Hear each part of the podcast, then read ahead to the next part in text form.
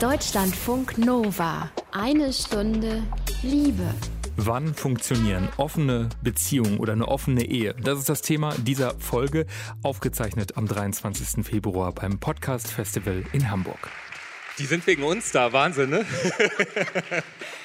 ist ein mega bequemes Sofa. Ich sinke. Also, eine Stunde Liebe zum ersten Mal live Mal. überhaupt, ne? Auf einer Bühne beim Podcast Festival von Enjoy hier im Grünspan in Hamburg. So schön euch alle zu sehen, so schön für alle, die jetzt zuhören beim Podcast. Wir reden mit zwei Frauen, die Erfahrung haben mit offener Beziehung. Wir reden aber nicht nur darüber mit ihnen, sondern wir reden auch gleich über weibliche Lust überhaupt und ähm, gehen der Frage nach, wie steht es eigentlich um weibliche Lust? Ja, und wo, bevor wir loslegen, haben wir gesagt, wir sagen ganz kurz wirklich nochmal so ein bisschen was zu uns. Erstmal sind wir total neugierig auf euch, weil wir sehen euch ja sonst einfach nicht. Und wir denken immer, wer hört das? Hört das überhaupt jemand? Wir machen das ja jetzt auch schon eine Weile. Ähm, wer hört eine Stunde Liebe regelmäßig? Bitte aufzeigen. Wow. Auf jeden Fall so die Hälfte, würde ich mal sagen. Und die anderen herzlich willkommen. Vielleicht für euch so ein bisschen ähm, was zu eine Stunde Liebe uns gibt es tatsächlich seit äh, sechs Jahren. Polyamorie war, glaube ich, eine der ersten Sendungen. Ja, und wir waren relativ früh, glaube ich, 2014. Wenn man überlegt heute, wie viel Sex- und Liebespodcasts es gibt, ähm, Fuck Menge. Forward, im Namen der Hose, äh, im Namen der Hose, nein, wie heißt Pardiologie. es? Pardiologie.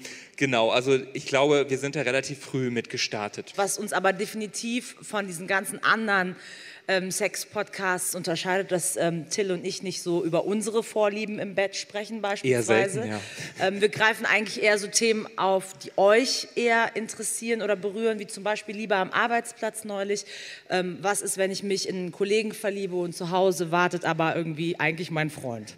Ja, und wir sind halt so ein bisschen aus dem Journalismus gekommen und haben auch, wir sind ja auch Deutschlandfunk Nova, ja, so ein bisschen seriöser und gehen deshalb so ein bisschen journalistischer ran an das Thema, aber haben da, glaube ich, trotzdem viele Singles, Paare, Ärztinnen, Ärzte, Wissenschaftlerinnen.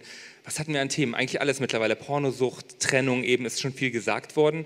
Und ähm, Transmenschen hatten wir oft zu Gast. Ähm, einer meiner schönsten Elemente war zum Beispiel mal mit Adam, Transmann Adam zu reden. Es gibt auch echt so krasse Momente, wo du denkst, wow, weil die Freundin von Transmann Adam hat die in Anführungsstrichen, ja, Transition für ihn ist natürlich eine Anpassung, einfach auch mitgemacht. Die sind zusammengeblieben, das fand ich total stark. Oder ich habe dann mich so inkognito getroffen mit einer Objektsexuellen, die dann irgendwann gesagt hat, ja, ja, sie ist verliebt. Und ich so, ja, wo bist du denn rein verliebt? Ja, ist ein Laptop. Und ich meine, dann in dem Moment auch ernst zu bleiben. Und es war total ernst. Ich habe das gespürt. Ne? Das ist einfach so. Und ähm, mit Dingen einfach zu tun zu haben, ja, die einem im Alltag vielleicht nicht so begegnen. Ja, bei mir ist so, ich habe total viel selber durch die Sendung, ähm, muss ich zugeben, gelernt so über Sexualität. Also zum Beispiel, wie groß ist die Klitoris eigentlich? So, kommen wir später nochmal drauf hier in der Sendung. Überlegt schon mal, wir stimmen überlegt ab. schon mal, wenn ihr nicht was googelt ist, nein. Ähm, wie funktioniert der trockene Orgasmus beim Mann? War auch so eine Sendung, die für mich sehr interessant war. Ähm, und ich habe verstanden, es dauert lange, aber es ist möglich, wenn man nur oft genug irgendwie trainiert. Oder ähm, oft äh, sind es eher Frauen zum Beispiel, wenn es um offene Beziehungen geht, die das Ganze in der Partnerschaft anstoßen. Das habe ich aus einer Sendung gelernt, die Till gemacht hat. Ja, und ähm, jetzt geht's ähm, sozusagen los mit unserem ersten Gast. Äh, Katja Lewina bitten wir auf die Bühne. Begrüßt sie mit einem fetten Applaus. Willkommen auf diesem Sofa. Man versinkt so ein bisschen drin. Ich stelle dich einfach mal ein bisschen vor und du korrigierst mich, wenn es nicht stimmt, okay? Katja Lewina ist ähm, Autorin, Journalistin, ähm, schreibt unter ihrem Künstlernamen, eben Katja Lewina, über weibliche Sexualität, über weibliche Lust von Masturbieren bis Menstruation. Du hast eigentlich ein ähnliches Themenfeld wie wir, so, muss man mal so feststellen. Über die Abtreibungsdebatte, offene Beziehungen. Du lebst mit Ehemann und drei Kindern in der Nähe von Berlin, hast äh, nebenher aber auch seit fast oder gut zwei Jahren einen Freund, Ja, hoffentlich in derselben Stadt. ähm, fast, ja. Fast, also ist machbar. Ist ein So total hipper. Stadtteil, kann man ja auch sagen. Prenzlauer Berg ist eine gute Kombi, glaube ich. ja. Fast gut so. Ein so ein Beziehung. bisschen auf dem Land, einen in der Stadt. Und du hast, glaube ich, gerade diese Woche oder vor ein paar Tagen ein Buch rausgebracht. Sie hat Bock. Sehr gutes Buch, können wir empfehlen. Und ähm, ja, da schreibst du eben auch über deine offene Beziehung, aber auch vieles mehr. Und ähm, ich glaube, so eine Kernthese von dir ist, kann man sagen, um es zusammenzufassen, Frauen haben einfach genauso Bock, wie Männern immer nachgesagt wird, oder? Auf jeden Fall. Wie kam es denn bei euch dazu, dass ihr irgendwann gesagt hast, da warst du glaube ich schon verheiratet, wir öffnen die Beziehung? Wir haben ja anfangs in so einer total klassischen Ehe gelebt, drei Kinder, lange zusammen und ähm, dachten, dass wir damit irgendwie auch glücklich sind. Wir wollten das unbedingt so ganz bürgerlich haben und äh, irgendwann flog die Affäre meines Mannes auf. Ups, okay. Mhm. Ähm, wahrscheinlich auch total so ein klassischer Fall von Mutti ist zu Hause mit dem Baby und der Mann ist in der Welt unterwegs und trifft die heiße Brünette und dann geht's ab. Und das war dann so der Impuls, sich damit auseinanderzusetzen und also es war noch nicht der Impuls, die Beziehung zu öffnen, aber das war der Impuls, so dieses äh, bürgerliche Dasein zu hinterfragen, in dem wir gelebt haben. So zu gucken, was wollen wir eigentlich vom Leben? Eigentlich wollten wir viel mehr reisen, wir wollten irgendwie ähm, anders arbeiten, wir wollten umziehen. Es gab so ganz, ganz viele Dinge, die wir eigentlich anders haben wollten mhm. in unserem Leben.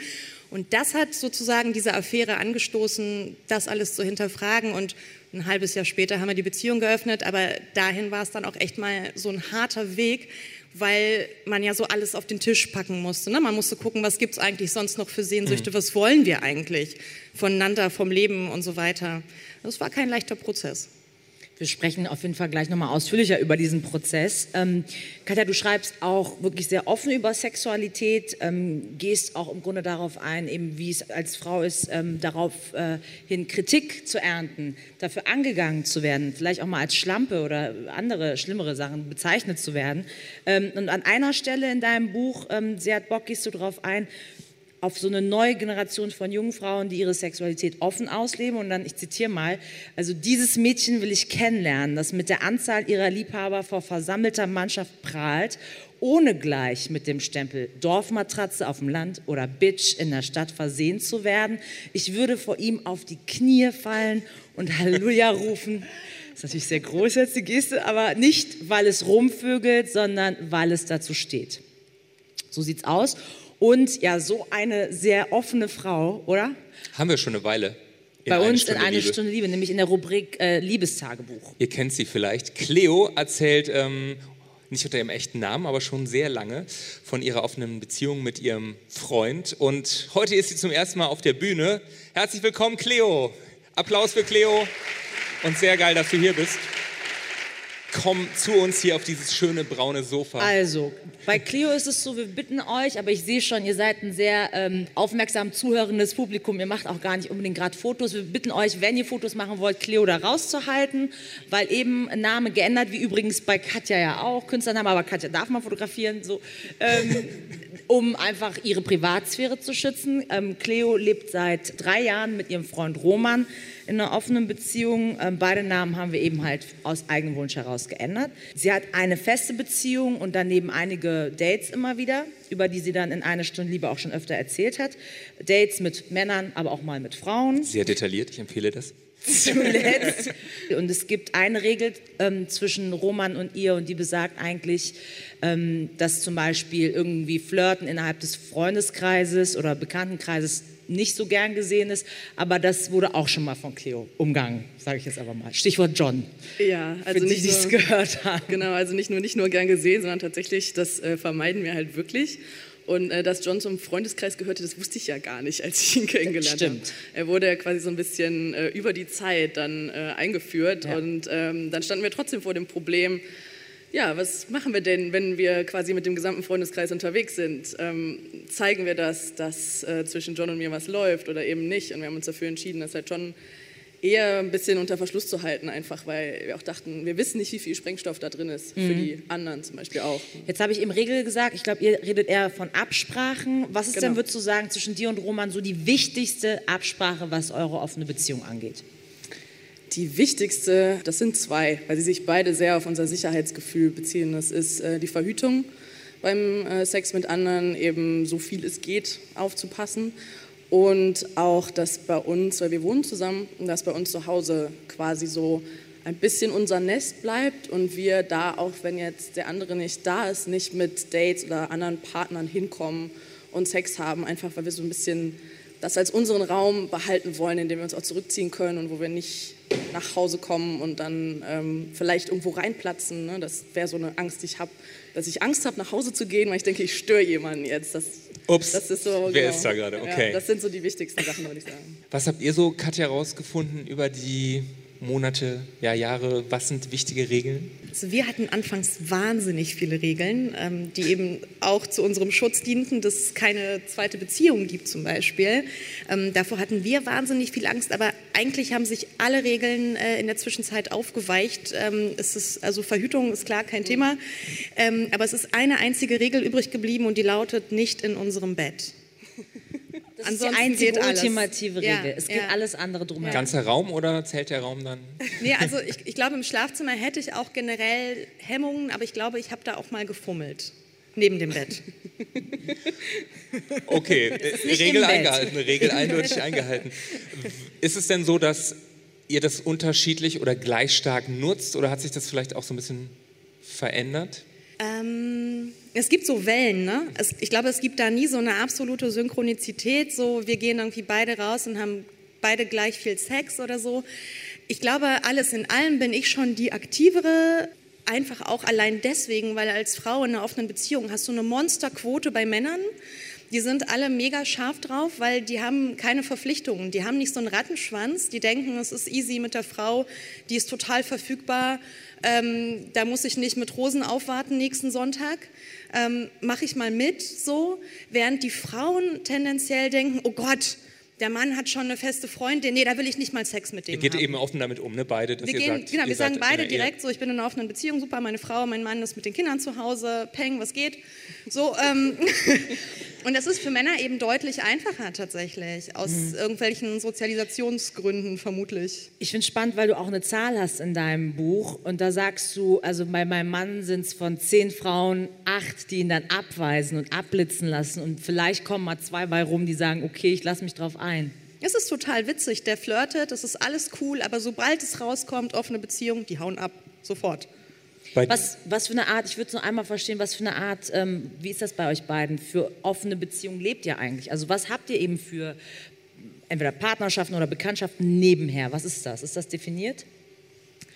Also, das haben wir am Anfang auch versucht, über Absprachen so ein bisschen zu regeln. So, Allah, sollen wir, ähm, sollen wir sagen, wir treffen die Leute irgendwie nur einmal, damit wir genau sowas vermeiden? Und dann haben wir gedacht, ja, wahrscheinlich ist das einfach nicht wirklich realistisch. Es gefällt uns ähm, beiden am besten, wenn sich Dinge entwickeln, die so landläufig mit Freundschaft Plus gelabelt werden könnten.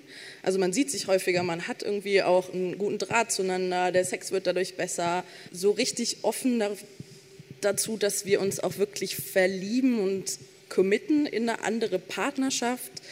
Das ist noch nicht so der Plan. Aber ich glaube, das liegt daran, dass sich einfach noch keiner von uns beiden wirklich verliebt hat in jemanden. Und wenn das mal der Fall sein könnte, dann denke ich, dass man da auch einfach drüber reden kann. Also es gibt eine Beziehung first quasi, ne? Die- Genau, die, also die Partnerschaft ist halt wirklich das, wir leben zusammen, wir machen alles wie andere Paare, völlig spießig, gemeinsames Konto, die Schwiegereltern kennen und das. Ne? Und nur, äh, nur der eine Aspekt ist halt anders. Diese Frage eben nach, habe ich nur eine Liebe oder habe ich vielleicht zwei? Das ist bei dir ja anders, Katja, ne?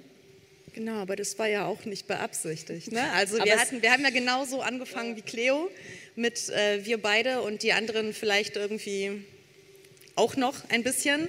Ähm, das war Zufall, dass sich das so verändert hat. Und ähm, genau, also jetzt gibt es eben noch einen, einen, einen weiteren Partner und witzigerweise ist es dann wiederum fast wie so eine geschlossene Konstellation, weil wir jetzt nicht noch andere Menschen daten. Mein Mann aber wiederum schon. Also mit dem habe ich eine offene Beziehung, mit meinem Freund irgendwie nicht, keine Ahnung. Man kann es auch irgendwie nicht mehr in eine richtige Schublade Und man packen. muss es hier mal fürs Publikum einordnen. Ähm, ihr Mann kennt nicht nur den Partner, sondern ihr wart auch schon mal mit Kindern zusammen im Krankenhaus, wenn der Mit Freund, nenne ich es jetzt mal, ich genau. nenne immer Ehemann und Freund, Ehemann plus drei Kinder im Krankenhaus, am Krankenbett mit dir zusammen beim Freund. Wir feiern gucken, Geburtstage zusammen. Geburtstag, Ja. es gibt war das gemeinschaftliche Gruppenfotos. eigentlich total spannend? Können die beiden Jungs miteinander? Also ich glaube, die werden keine besten Freunde so, aber die, die kennen sich und die verstehen sich gut. Und es gibt auch immer wieder mal so, so Witze von meinem Mann von, naja, und eines Tages zieht er vielleicht bei uns ein. Wer weiß. Wer weiß. Und mein Freund so, ja, ich finde den Gedanken gar nicht so abwegig, aber für mich ist das irgendwie total weit weg. Ich kann mir das überhaupt nicht vorstellen. Ich bin viel zu spießig für sowas. Ja, dann verlierst du auch die Wohnung im Prenzlauer Berg. Ne? Also ich finde, das ist ja Naja. auch, ja, genau, ist ja auch ein Vorteil. Findest du Ähm, denn, Entschuldige, findest du denn jetzt wichtig irgendwie, ob das jetzt, wäre das dann eher Polyamorie oder offene Beziehung oder ist das einfach nur so ein Labeling, das auch ganz egal ist? Mir ist das total egal. Ich brauche das eigentlich gar nicht. Ich führe halt zwei Beziehungen, fertig, Punkt. Ich glaube, das Labeling ist immer wichtiger für Leute von außen.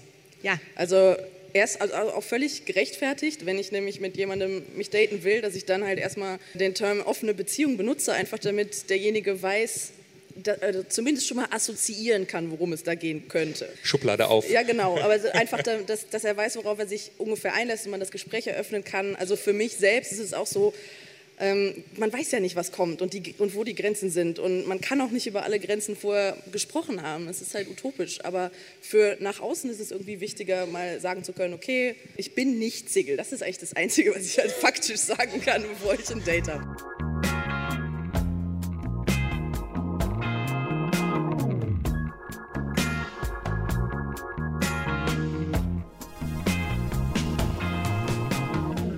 Ihr seht es ja ziemlich entspannt, offene Beziehung, aber wir haben uns einfach mal umgehört. Genau, in dem Fall sind wir einfach mal in Köln wirklich so über die Einkaufsmeilen gegangen, Männer und Frauen gefragt und divers.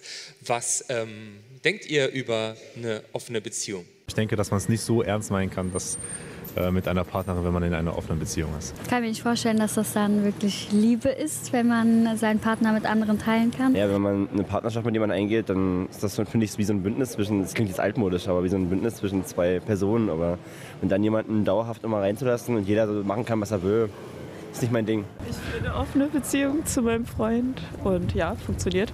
Man ist halt, manche Menschen sind halt eifersüchtig, er jetzt nicht so, ich manchmal, aber regelt sich mit der Zeit. Ich kenne aus dem Freundeskreis keine offene Beziehung, die funktioniert hat. Ich weiß nicht, ob es funktionieren kann. Also es mag schon sein. Aber ich könnte es mir selber auch nicht vorstellen, glaube ich. Ich weiß nicht, also irgendwie fühle ich mich dann schmutzig, glaube ich. Wenn man immer wechselnde Partner hat oder, oder auch weiß, dass der eigentliche Partner auch wechselnde Partner hat, finde ich das merkwürdig. Ich kenne ein paar, die es gemacht haben und es ging aber nie gut aus. Eigentlich ist doch jeder irgendwo ein bisschen dann eifersüchtig, glaube ich. Und deswegen glaube ich nicht, dass es funktioniert. Ziemlich ähm, skeptische Stimmen haben wir da gehört. Und es gibt ähm, eben ein Thema, was immer wieder aufgetaucht ist, war Eifersucht. Ähm, das scheint immer alle so zu interessieren, die dieses Modell so noch nicht kennen. Kommt das, wenn ihr jetzt mal ganz ehrlich seid, bei euch auch hoch oder war das zumindest am Anfang auch ein großes Thema, Eifersucht? Ja. Riesenthema. Ich bin eifersüchtig. Aber meistens nicht äh, auf Roman. Sondern, auf den, mit dem du die offene Beziehung gerade äh, auslebst oder auf wen? Ja, Nee. ja. Achso, auf den, aufs Date. Also so, auf, wenn, wenn ich jetzt zum Beispiel, ähm, ich sag mal, jemanden drei, viermal treffe und man spricht auch über ähm, quasi andere Dates, die derjenige hat. Ich kenne den ja nicht. Ich weiß ja nicht, ob der mich jetzt äh, sitzen lässt am nächsten Tag, weil er plötzlich jemand anderen kennengelernt hat. Das ist so eine Vertrauensfrage. Im Prinzip, Eifersucht setzt sich für mich nach meinem Empfinden aus zwei Gefühlen zusammen. Das ist Angst, Verlustangst und Neid. Und Roman kenne ich einfach verdammt gut. Und wir haben halt viel miteinander aufgebaut und irgendwie, ich, ich vertraue dem. Und ich vertra natürlich ist das kein Rezept dafür, dass, dass die Beziehung ewig hält, das glaube ich auf keinen Fall. Aber so, es, ich habe einfach nicht so viel Angst, dass er mich so von heute auf morgen zum Beispiel abschießen würde. Ne, müssten wir auch erstmal die ganze Wohnung auseinander dividieren und so. ne? und das Konto. Genau, das Konto. Bei fremden Menschen kann ich das überhaupt nicht einschätzen, da habe ich diese Basis noch nicht aufgebaut. Und ähm, unter anderem, was so den Neid angeht, ich gönne ihm das halt auch sehr viel. Und bei anderen Leuten weiß ich das noch nicht so genau. Nein, also und deshalb, ja, ich spüre auf jeden Fall Eifersucht. Und ähm, ich spüre auch Eifersucht auf Partnerinnen von, von Roman, aber das sind sehr besondere Situationen und dafür ähm, muss ich die dann auch zusammen sehen und manchmal auch zusammen erleben in Situationen, die ich vorher noch nicht erlebt habe, weil sie sich nah sind zum Beispiel. Katja, wie ist das bei dir? Ich muss gerade sehr lange zurückdenken. Ich war auch lange nicht mehr eifersüchtig wegen meines Mannes. Das war anfangs aber ein Riesenthema, weil nur weil du dich vom Kopf dafür entscheidest, eine offene Beziehung zu führen, heißt es ja nicht, dass du all diese schlimmen Gefühle dann nicht mehr hast ne? und diese Angst. Und ich habe festgestellt, dass es bei mir ganz viel so eine Selbstwertsache ist. Also in Momenten oder Phasen, in denen es mir nicht so gut geht oder ich nicht, mich nicht so geil irgendwie fühle als Mensch oder so, ähm, dass ich dann tendenziell sehr eifersüchtig werde, weil ich denke, da könnte jemand kommen, der besser ist als ich. Es war aber schon lange nicht mehr der Fall bei meinem Mann, weil man sich natürlich auch daran gewöhnt. Ne? Also so ähm, diese ersten Male, der geht weg, der geht zu jemand anderem, könnte die besser sein als ich oder so. Und das Gefühl verblasst ja und du merkst, der kommt zurück. Es ist passiert nichts, es passiert nichts mit eurer Beziehung, nur weil er mit jemand anderem geschlafen hat. Aber wiederum, und das ist das, was Cleo gerade gesagt hat, ich merke, dass ähm, meine Eifersuchtsfähigkeit, was meinen Freund angeht, sehr viel krasser ausgeprägt ist, eben weil wir nicht diese gemeinsame Basis haben von, äh, von einem gemeinsamen Alltag, von den Kindern, von irgendwie diesen langen, langen Jahren, die so hinter uns liegen, sondern verdammte Scheiße, was ist, wenn der jetzt doch noch mal ein Kind kriegen will oder so, ne? Was ist, wenn der mit jemandem zusammen sein möchte? Ich kann keinen Alltag anbieten. Ich kann nur die Rosinen, den Honeymoon irgendwie, aber der reicht ja vielleicht auch irgendwann nicht mehr. Und in solchen Momenten werde ich eifersüchtig, wenn ich merke, okay, da steht jetzt eine Frau auf dem Plan, die könnte ihm genau das geben und mhm. ich halt nicht. Cleo, ich erinnere mich, du warst ja bei mir dann in der Sendung und hast du so erzählt, wie dieser Abend war, als dann dein Freund zum ersten Mal sozusagen ein Date hatte. Und du warst vorher schon auch total aufgeregt, hast dir auch diese Gedanken gemacht. Ja. Und dann war es wie? Ja, völlig ereignislos. Also ähm, ich saß auf dem Sofa und dachte mir so, du setzt dich jetzt dahin und fühlst. Du fühlst jetzt einfach nur, du lenkst dich nichts ab, du machst nichts, du guckst einfach nur nicht rein und guckst, was passiert. Ja, und nach zehn Minuten dachte ich so, ja, ich mache mir jetzt einen Film an oder sowas, weil ich war, mir, mir war langweilig. Aber das, das, lag vielleicht auch daran, dass ich sie kannte. Es variiert von, ich denke mal, Beziehung zu Beziehung, also von äh, Partnerin zu Partnerin, die Roman dann auch hat. Ne? Vor allen Dingen, also ich kannte sie, weil ich selber schon mal ein Date mit ihr hatte und ähm, ich fand sie auch einfach nicht so spannend. Es okay. lässt sich so leicht sagen. Ist es vielleicht mal spannend mal zu hören aus dem Publikum, ähm, wie das eigentlich ist äh, beim Thema offene Beziehungen. Könntet ihr euch irgendwie vorstellen, dass Eifersucht für euch ein Thema? Wärt ihr eifersüchtig? Ja, nein. Wer wäre eifersüchtig, wenn ähm, der oder die Partnerin ähm, noch nebenher was hätte. Handzeichen vielleicht jetzt. Glaubt Wer war eifersüchtig? eifersüchtig? Ehrliche ganz Eifersucht. ehrlich, eifersüchtig. Ganz ehrlich. Ich würde sagen, es ist so ein Drittel, oder? Oder die Hälfte? Drittel ich bis eine zögerlich. Hälfte. Drittel bis nee, die es Hälfte. ist mehr als, Ja, es ist ja, mehr als mehr Hälfte. als. Hälfte, Hälfte. Also wer wäre, oder fragen wir nochmal, wer wäre nicht eifersüchtig? Genau, wer wäre B nicht eifersüchtig? Ja, Ehrlich? nee, das war eine Mehrzahl. Auf jeden Fall sind mehr Leute eifersüchtig hier im Publikum. Ja, nicht eifersüchtig, weniger. Weniger. Eindeutig. Manche absolut. ja auch vielleicht äh, enthalten sich. Gibt es ja. auch. Hat das vielleicht auch damit zu tun, dass, dass wir das einfach so auch gelernt haben? Ja, dass, dass Liebe sowas, das ist was Besonderes. Wenn irgendwie deine Freundin, dein Freund mit Kumpels äh, Wein trinken geht oder zum Fußball, dann ist das völlig in Ordnung. Das, und das andere ist irgendwie sowas Heiliges irgendwie immer noch?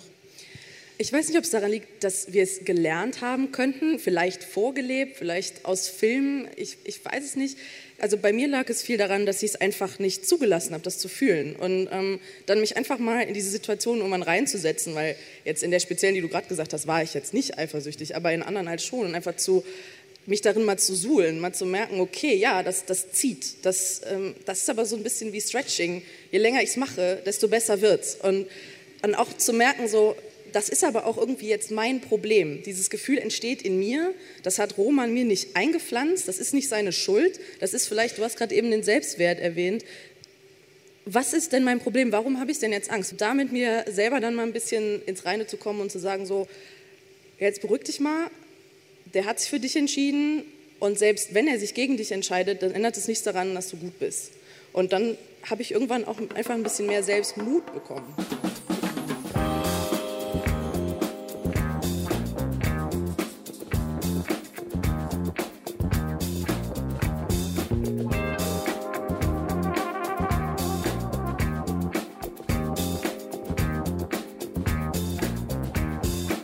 Wenn ihr jetzt so überlegt, eben äh, in der Umfrage haben wir gehört, viele Leute eher zeigen sich skeptisch, wenn sie ähm, auf der Straße darauf angesprochen werden, was halten sie von offener Beziehung.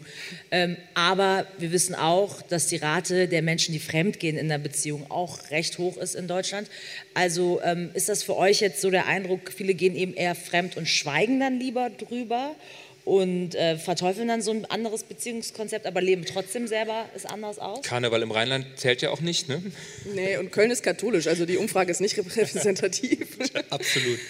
Ich höre das wahnsinnig oft, dass mir Menschen, denen ich davon erzähle, sagen, boah, krass. Also ich habe auch gerade eine Affäre am Laufen, aber offene Beziehung, nee. Also wirklich, und ich habe letztens noch ähm, im Playboy tatsächlich mit einem anderen Redakteur wie so ein Pro-Kontra offene Beziehung geschrieben und ähm, er hat einen total sagenhaften Text darüber verfasst, wie geil ist es, fremd zu gehen und nichts davon seiner Partnerin zu sagen. Und äh, also dann stehst du auch nur daneben und machst den Mund auf. Ich glaube, das ist wahnsinnig weit verbreitet, nur keiner spricht so wirklich aus. Und dieses, was da eben auch so reinkam, so, das ist ja keine Liebe. Das fand ich schon echt heftig. Hört ihr das öfters? Nein, Gott sei Dank nicht. Also ich habe das ein einziges Mal gehört. Das war eine Frau, die mir das gesagt hat. Das war ganz, ganz am Anfang, als ich ähm, in der Kneipe mit zwei von Romans Freunden darüber diskutiert habe. Und die, mir, die hatten viele Fragen an mich und äh, die Frau hat mitgehört und hat sich irgendwann eingeschaltet. Und sie war, ähm, sie hat das durchblicken lassen, sie war sehr verletzt und betrogen worden von zwei Partnern, sehr verletzt worden und projizierte das so komplett auf mich und sagte dann, dann liebst du deinen Freund nicht. Also wenn du solche Ansichten hast. Das hat mich schwer verletzt irgendwo, weil ich dachte, ähm, du kennst mich überhaupt nicht, du kannst das nicht beurteilen. Aber ich konnte auch verstehen, woher ihre Ängste und, und ihre Verletztheit auch irgendwo kamen. Aber Gott sei Dank war das wirklich das einzige Mal, dass mir jemand so, so negativ was ins Gesicht gesagt hat. Ähm, die meisten persönlichen Reaktionen sind interessiert. Also der erste Satz ist so, ich könnte das ja nicht, aber... das Interesse ist da, aber vielleicht auch ein bisschen so die Angst, diesen Schritt zu wagen. Und man muss halt auch wirklich reden wollen, weil Kommunikation, wenn man, wenn man halt, mal ganz plain gesagt, wenn man ein bisschen zu faul ist, sich oft mit seinem Partner, seiner Partnerin hinzusetzen und Dinge einfach durchzusprechen, anzusprechen, auch die unangenehmen Situationen, mhm. dann wird das wahrscheinlich auch nicht so gut laufen. Und ähm, das sind so Hürden, aber ich kann nur alle mal ermutigen, ähm, auch wenn sie denken, das ist vielleicht nichts für sie, das hätte ich jetzt vor, keine Ahnung, sechs Jahren auch noch nicht gedacht. Und einfach auch mal mit dem Partner, der Partnerin drüber reden. Ich glaube, eröffnen sich dann vielleicht auch Bedürfnisse, die man vielleicht noch gar nicht kennt. Ja.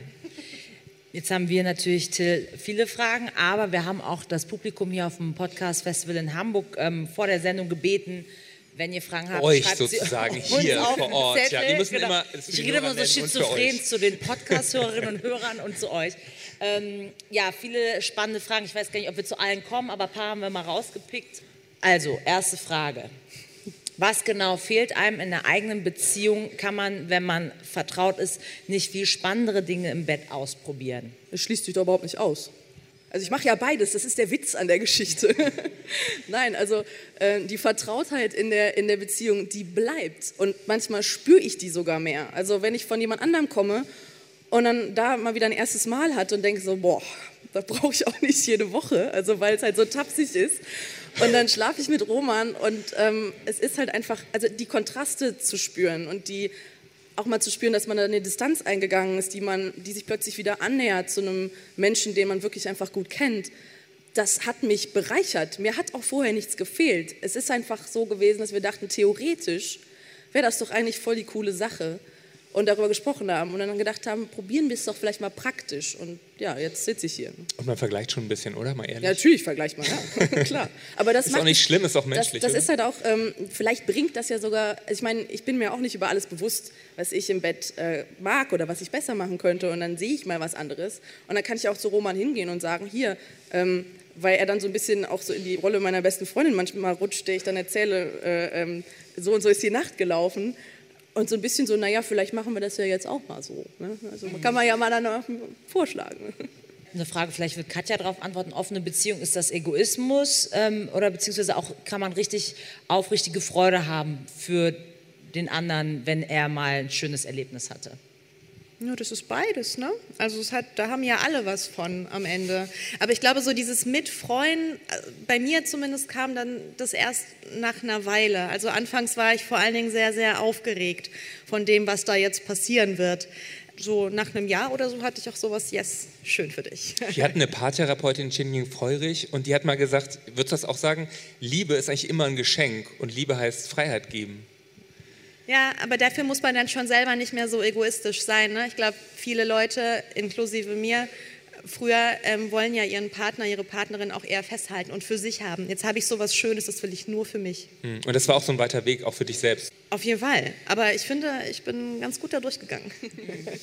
Da gibt es jetzt eine Frage, die im Grunde zu euch nicht ganz so äh, trifft. Also wie ist das, ähm, einen Kompromiss zu finden, wenn ein Teil der Beziehung eben gerne eine offene Beziehung haben will und der andere eher ähm, weiterhin eine monogame Beziehung führen möchte? Hatten wir auch mal eine Sendung zu, da waren ein paar bei uns.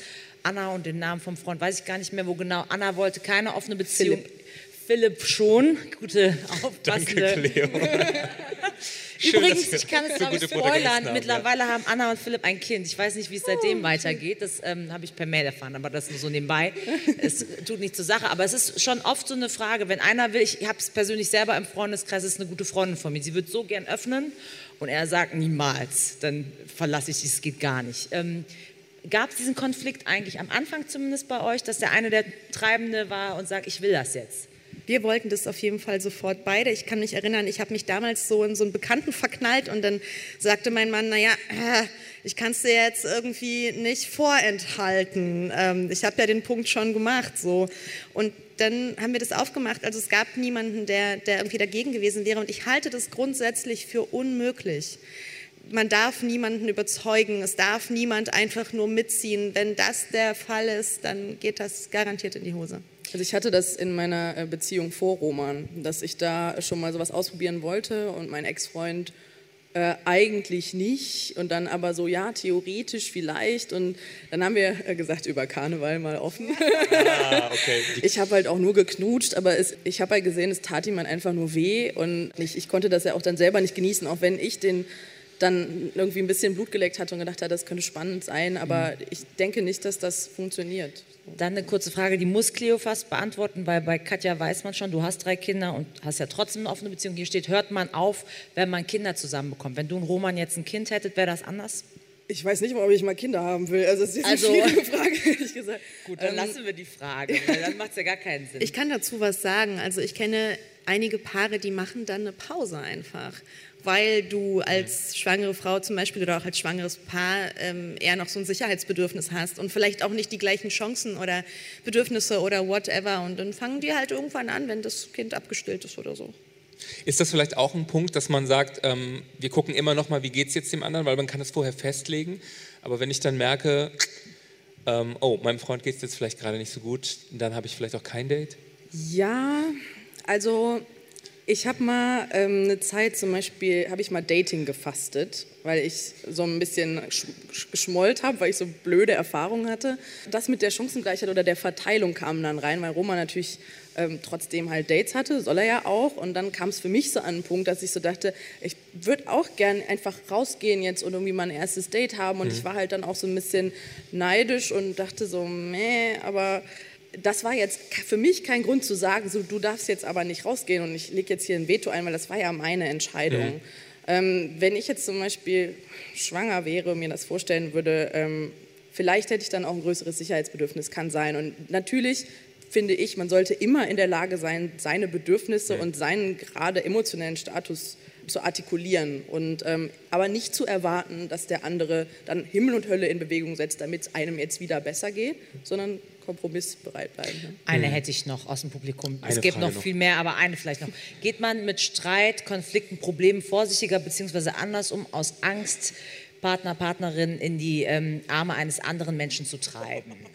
Ist man da sehr harmoniebedürftig? Fragen auf die Zwölf, also Respekt. Das ist eine richtig berechtigte Frage, dass man so denkt, wenn ich jetzt einmal austicke, der Streit so heftig wird, dann kann er ja morgen zur nächsten. Ich glaube, in einer, in einer festen Beziehung geht niemand einfach so schnell zur nächsten, in einer funktionierenden Beziehung zumindest nicht. Wenn es eh schon scheiße läuft, kann das wirklich leicht mal passieren.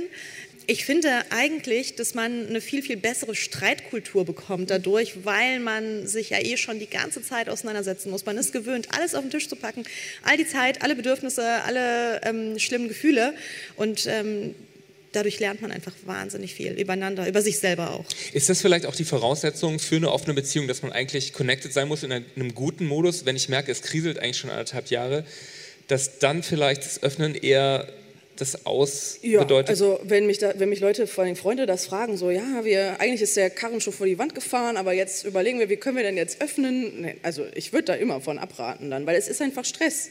Ne, Also du musst dich umgewöhnen, du musst plötzlich äh, anfangen, ganz viel miteinander zu reden und man kennt die Spielregeln nicht, weil es einfach nicht so wirklich welche gibt und das ist so eine zusätzliche Belastung dann zu den Problemen, die man vielleicht schon hat. Das Einzige, wo ich mal auch mal mit einem Bekannten diskutiert habe, war, wenn es vielleicht im Bett tatsächlich sehr, sehr eingeschlafen ist Mhm. und, man, und man bringt Würze dadurch. Also das, ich kann jetzt nicht sagen, das würde das nicht irgendwie auch ein bisschen Dann kann man aber auch Richtung Dreier gehen, erstmal zusammen was. das ist auch kompliziert. Das muss ja mit drei Leuten reden. Ne? ja, weiß ich nicht. Muss man das nicht immer? Ein so Dreier ist das komplizierteste überhaupt, finde ich. Ja. Ja. das ist schlimm. Macht keinen Spaß.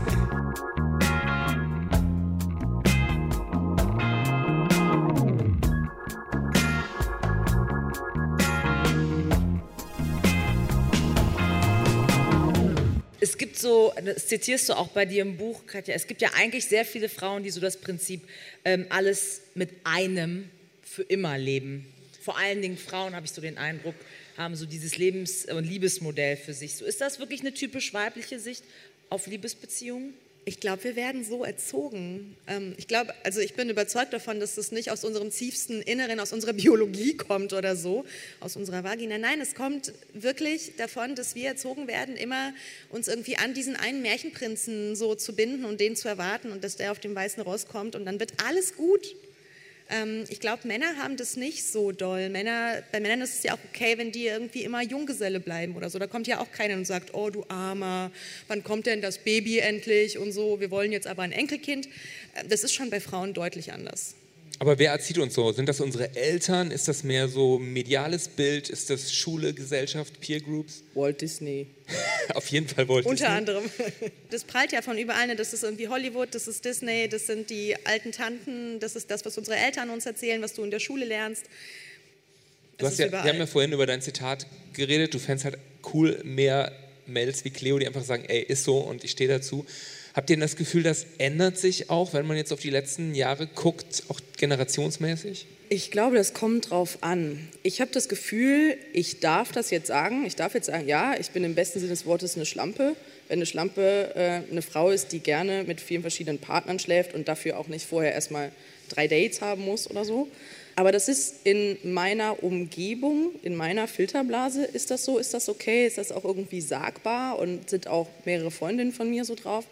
Aber ich habe das Gefühl, in anderen Gegenden, vielleicht auch strukturschwächeren Ländlicher? Milieus, vielleicht auch das, Ja.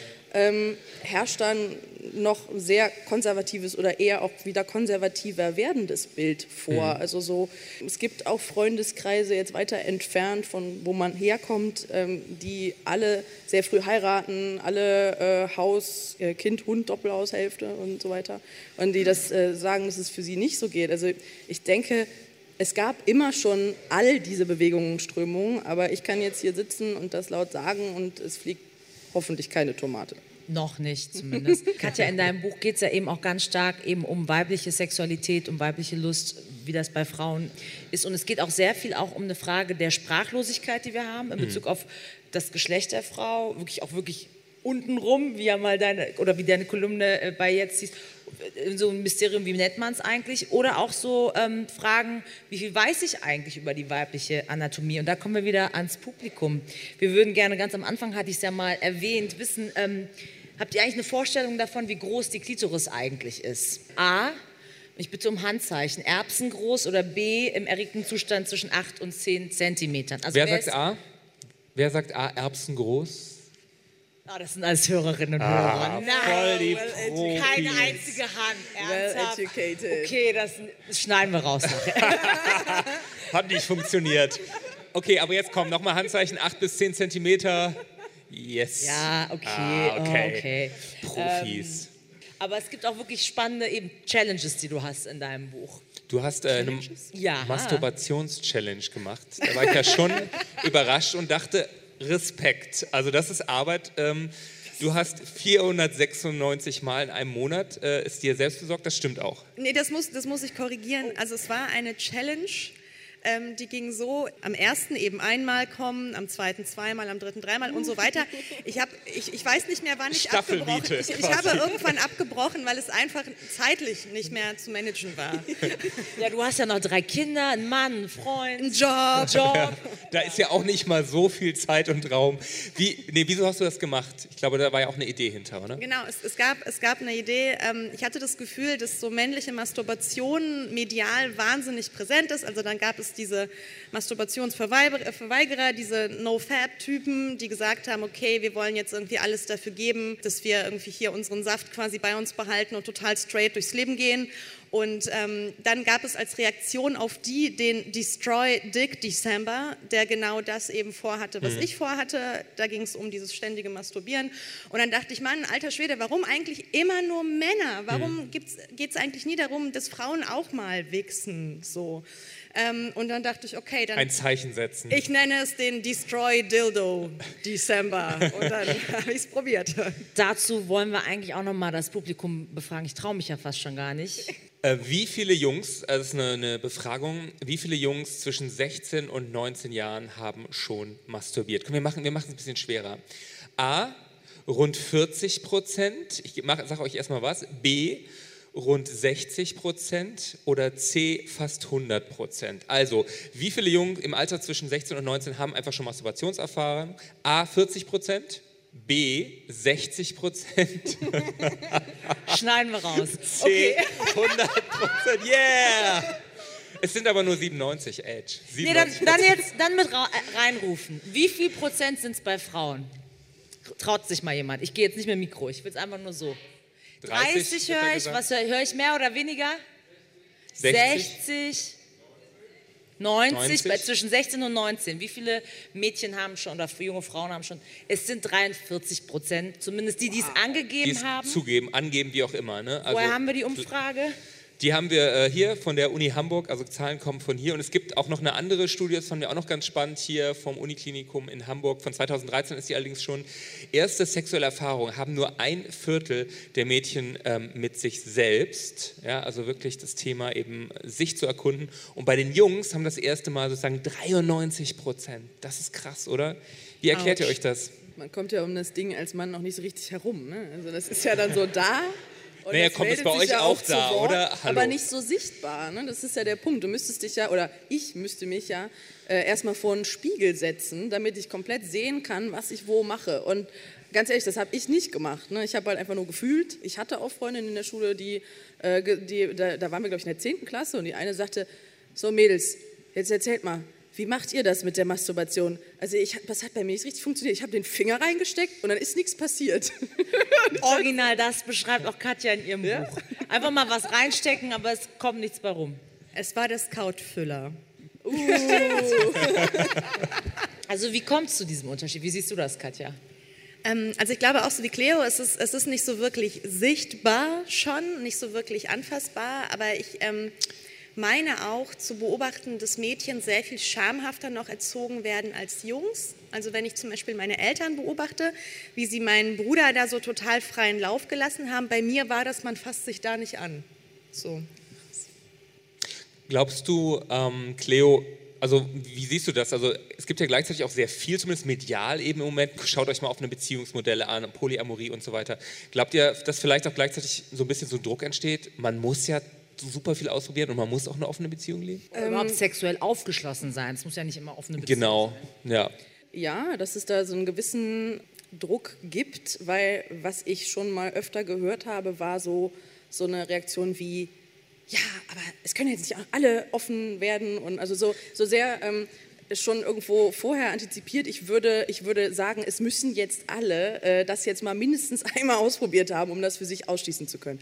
Nein. Also, Polyamorie, offene genau. Beziehung, genau. Dreier. Ich glaube, dass alles für alle einfach nur im Bewusstsein sein sollte, weil ich bin nicht mit dem Bewusstsein aufgewachsen. Ich könnte es auch anders halten als monogam. Und ich denke einfach, die, ähm, dass da eine Aufklärung herrschen sollte aller, das ist die Palette von Dingen, die ihr machen könnt und dürft und ausprobieren könnt.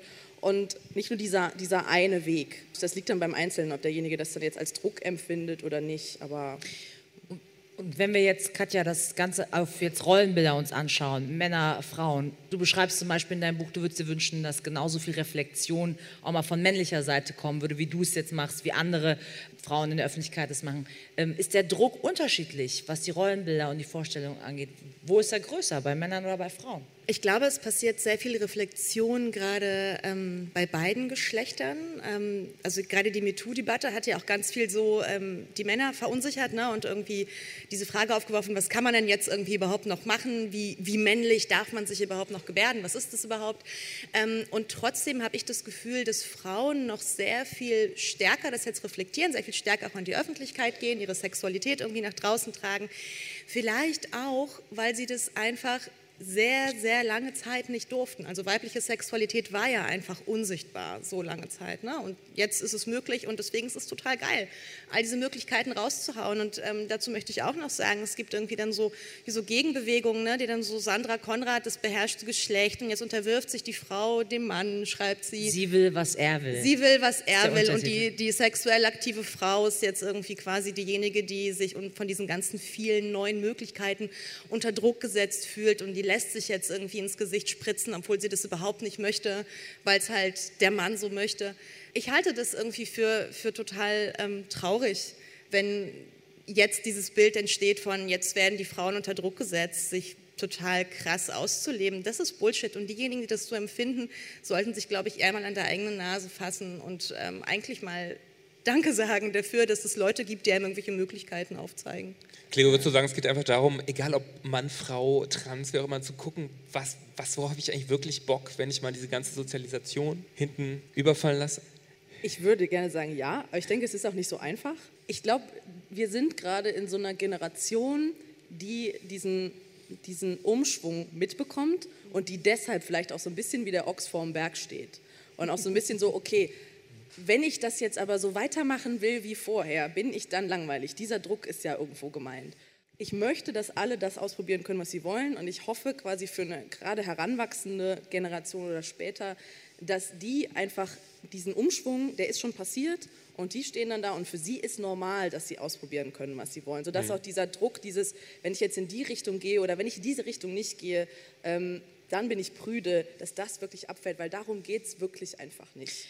Ich greife mal das Wort von Cleo auf Umschwung, wie dieser Umschwung jetzt ähm, aus männlicher Perspektive gesehen wird, auch gecoacht wird für Männer.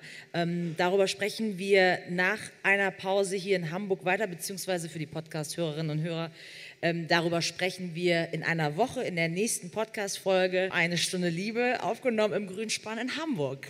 Ja, jetzt danken wir, Shanli und ich, ähm, erstmal unseren Gästen. Einen fetten Applaus für Cleo vom Liebestagebuch.